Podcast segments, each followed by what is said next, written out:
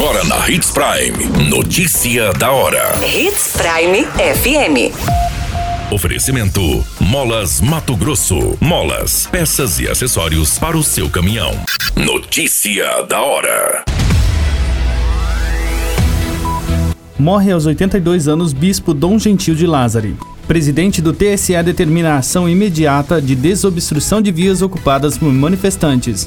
Morre terceira vítima da explosão de lancha em Lucas do Rio Verde. Notícia da hora. O seu boletim informativo. Foi informado na noite desta segunda-feira, dia 31, que o bispo emérito Dom Gentil de Lázari acabou falecendo em um hospital particular de Sinop, onde se encontrava internado. O líder tinha mais de 20 anos apenas em atuação dentro da cidade e contava com um lema de preparação nos caminhos do Senhor. Segundo as informações através de nota, a Diocese Sagrado Coração de Jesus de Sinop informou o falecimento do líder religioso que estava internado em uma unidade de saúde. Dom Gentil de Lázaro nasceu em 9 de setembro de 1940 em Encantado, Rio Grande do Sul, e ordenou padre em 13 de julho de 1968 na cidade de Relvado, também no Rio Grande do Sul. O velório de Dom Gentil está marcado para esta terça-feira, dia 1 na Catedral Sagrado Coração de Jesus, com início às 5 horas. Haverá Santa Missa às 10 horas e às 17 horas será celebrada a Missa de Ezequias, seguido do sepultamento na cripta da Catedral do município. Você muito bem informado. Notícia da hora. Hits Prime FM.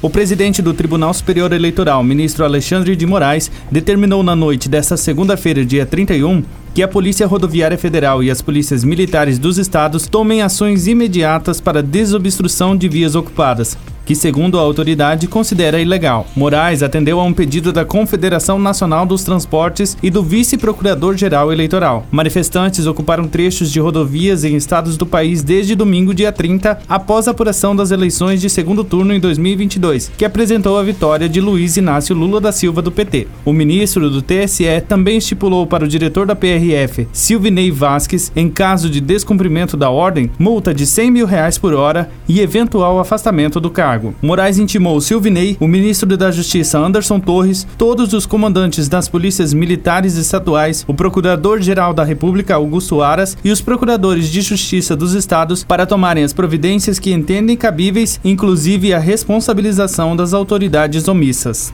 Notícia da hora. Na hora de comprar molas, peças e acessórios para a manutenção do seu caminhão, compre na Molas Mato Grosso. As melhores marcas e custo-benefício você encontra aqui. Ligue 3515 9853 que a entrega mais rápida da cidade chega até você. Em Sinop, na rua Valdir Dorner, 666, setor industrial. Em todo o estado, peças e acessórios para o seu caminhão é com a Molas Mato Grosso. Unidades também em Várzea Grande e Cuiabá. Molas Mato Grosso. Pra cada boa companhia, um momento de alegria. É só dar uma passadinha no Machado qualquer dia. Machado Supermercados. Em cada pequeno momento. A notícia nunca para de acontecer. E você precisa estar bem informado. Só aqui, na Hits Prime.